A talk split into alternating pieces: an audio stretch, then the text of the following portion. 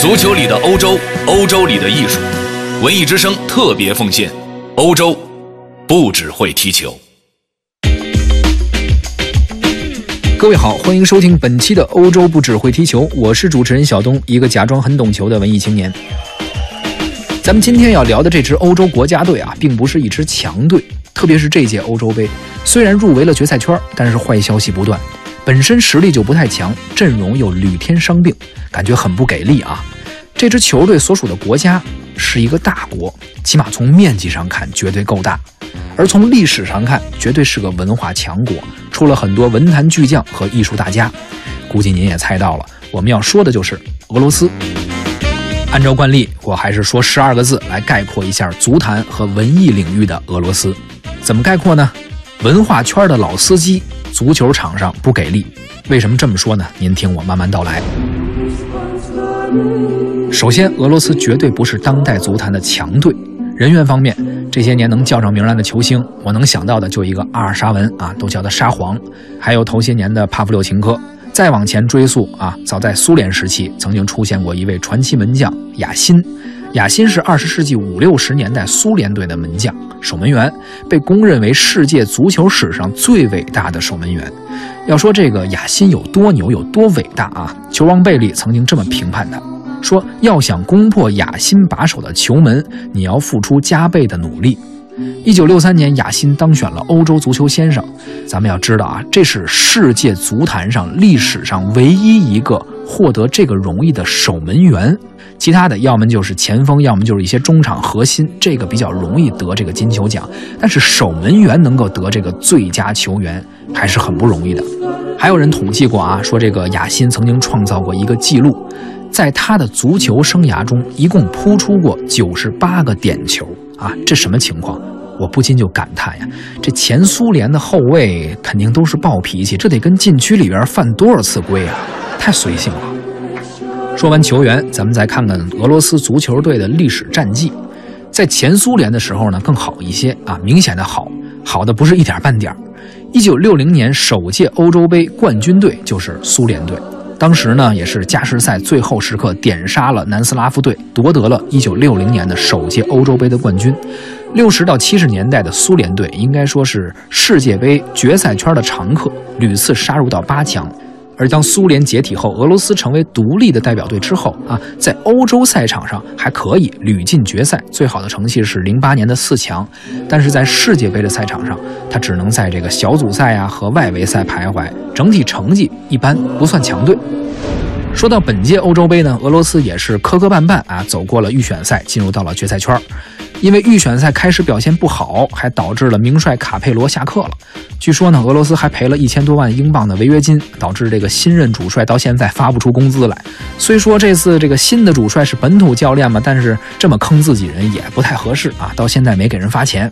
球员方面呢，阵容也不太齐整，有骨折的，有这个肌肉拉伤的，整体呈现出了一个不给力的迹象啊。为什么咱们说刚才评价他那几个字叫足球场上不给力，也就体现在这儿。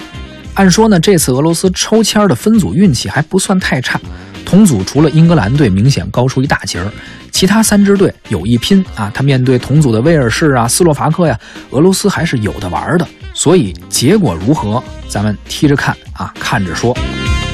足球场上不给力，但是文化圈的俄罗斯，为啥我们称之为老司机呢？主要有两个原因。首先，老司机什么特点呀？技术好，路熟啊，认道，驰骋车坛多年，风风雨雨全都见过。在文化范畴的各个领域，包括文学领域、音乐领域、电影领域等等，出产自俄罗斯的名家名作不计其数。俄罗斯在世界文学艺术史上绝对是有一定资历的，称之为文化圈的老司机，这个不为过吧？第二啊，我说几个文化圈的俄罗斯文化圈的名人，您不一定知道他们是谁或者具体哪个领域的，但您就说耳熟不耳熟？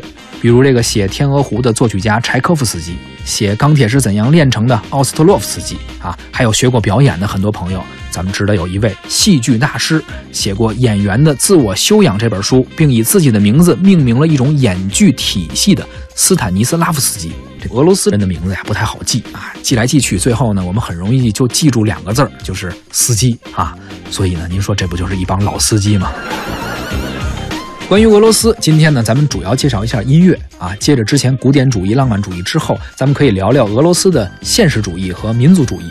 早在十九世纪之前，俄罗斯并没有自己完整的独立的音乐体系，在创作方式上、表演技巧上，基本上都是学习借鉴欧洲的其他国家，跟人家学。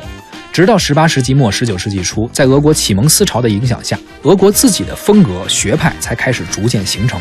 起初呢，就是取材于本国的民间生活，借鉴一些俄罗斯的民歌，所以那个时候的音乐都具有一定的民族特色，反映俄罗斯老百姓生活风貌的啊，风土人情之类的，也有着比较强的浪漫主义倾向、民族主义的倾向。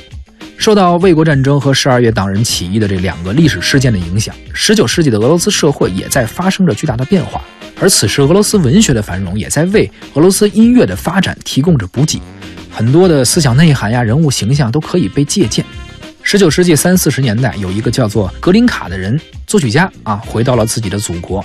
他之前去哪儿了呢？由于这个格林卡呀，太喜欢音乐了，太热爱音乐了。咱之前说过，这艺术家呀，得混圈子。您喜欢音乐，就得去音乐的中心学习交流。当时这个格林卡就来了一趟德意奥的深度旅游。认识了一些作曲家，比如法国的柏辽兹啊，德国的门德尔松啊，意大利的这个贝利尼啊等等，这帮小伙伴跟他们打成一片，对于自己的音乐整体的素养的提高是有帮助的，对于自己的音乐创作也是有帮助的。当时呢，这个意大利的歌剧非常发达，格林卡呢就对歌剧非常感兴趣，自己呢也搞些创作，想着说写点歌剧。但是格林卡这个作曲家非常有家国情怀。他心中时刻惦记着自己的祖国，他心想：我可以学，我可以写，但是我只是为了把这些东西学好了，自己长本事了，带回到自己的祖国。我要写俄罗斯的歌剧。所以你看，人家这作曲家的情怀、家国情怀、民族情怀啊，不像咱们现在有些所谓的艺术家，也老跑国外学习交流去，结果学着学着连国籍都变了。偶尔呢，能想到自己的祖国，想着就是回祖国挣钱来，挣中国老百姓的钱，挣完钱还得去国外花，实际上也搞不出什么好的艺术创作来。不说了啊，咱们说回格林卡。一八三四年，格林卡回国，立即着手写了他第一部歌剧《伊凡苏萨宁》。这部歌剧充分体现了十九世纪三十年代俄罗斯文学中已经树立起来的现实主义和人民性的创作原则。它体现出了俄罗斯人民英勇不屈的爱国主义思想。简单说，格林卡就是把国外的艺术进行本土化，汲取本民族的艺术元素、思想精神，搞一些歌颂人民、歌颂英雄，而且人民大众能够看得懂的、具有较高艺术水平的，还能传播正能量的创作。格林卡的创作呀，应该说是具有极高的历史意义，特别是对于俄罗斯，它使得俄罗斯的音乐文化在当时提高到了欧洲的先进水平，也为俄罗斯的民族乐派奠定了坚实的基础。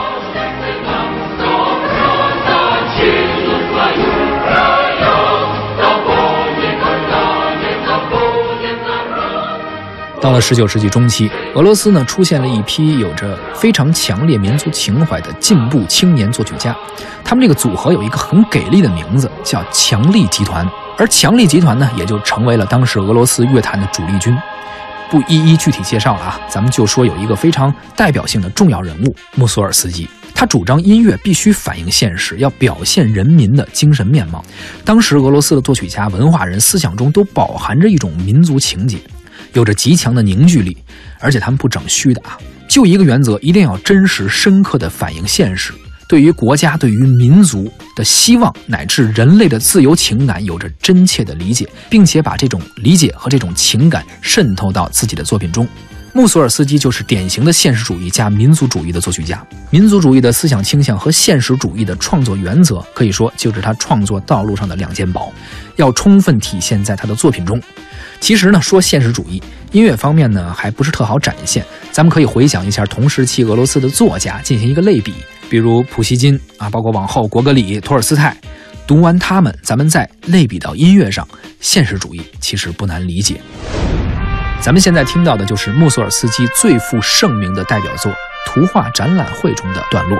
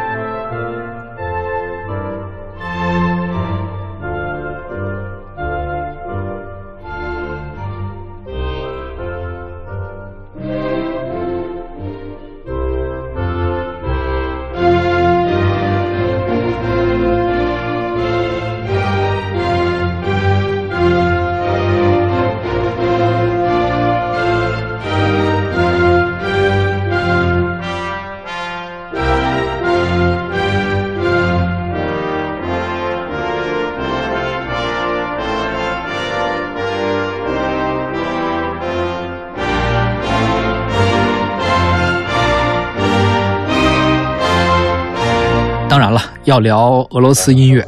不说谁也不能不说这个柴可夫斯基啊，因为太熟了，太多的作品，比如舞剧啊《天鹅湖》《睡美人》《胡桃夹子》的这个音乐创作，包括歌剧《奥涅金》《黑桃皇后》等等，还有大量的管弦乐、交响乐的作品。可以说，柴可夫斯基的作品是最好的对西方古典音乐和本民族传统文化相融合的一个典范。俄罗斯的文学艺术史呢，应该说是灿若星河。有时候呢，我也想，为什么说俄罗斯会有着如此厚重的文化积淀？俄罗斯为何在世界艺术史上有着如此重要的位置？坊间传言，你走进一个俄罗斯人的家中，可能别的没有，但是必须会有钢琴和书架。啊，我没走进去过啊。虽然我觉得这个说法有些夸张，但是你读到一些俄罗斯作家的文字作品的时候，啊，听一些他们不同时期的。音乐的时候，内心中确实会产生那么一种伟大的感动。我觉得这种感动啊，还是源于一个国家民族的情怀。文学家、音乐家的创作取之于人民，来源于本民族最宝贵的文化财富，以最为美丽的创作手法去展现给自己国家的人民。这样的百年积淀，又怎么可能不伟大呢？感谢这帮老司机，给人类文化历史留下了如此厚重的财富。也祝愿俄罗斯足球队这帮新司机们啊，能够在本届欧洲杯多开几公里的路，啊，能够给点力。对了，关于这个俄罗斯人呀，为什么比较有艺术创作才华？我觉得可能还有一个很重要的原因，就是这个俄罗斯太冷了，白天太短，黑天呢太长，所以导致人们呀就不太爱出门，可能就愿意跟家待着。那跟家待着干嘛呢？可能读书、看报、写小说、弹琴、唱歌、搞创作。可能有这个原因吧，啊，先聊到这儿。我是小东，一个假装很懂球的文艺青年，咱们下期接着聊。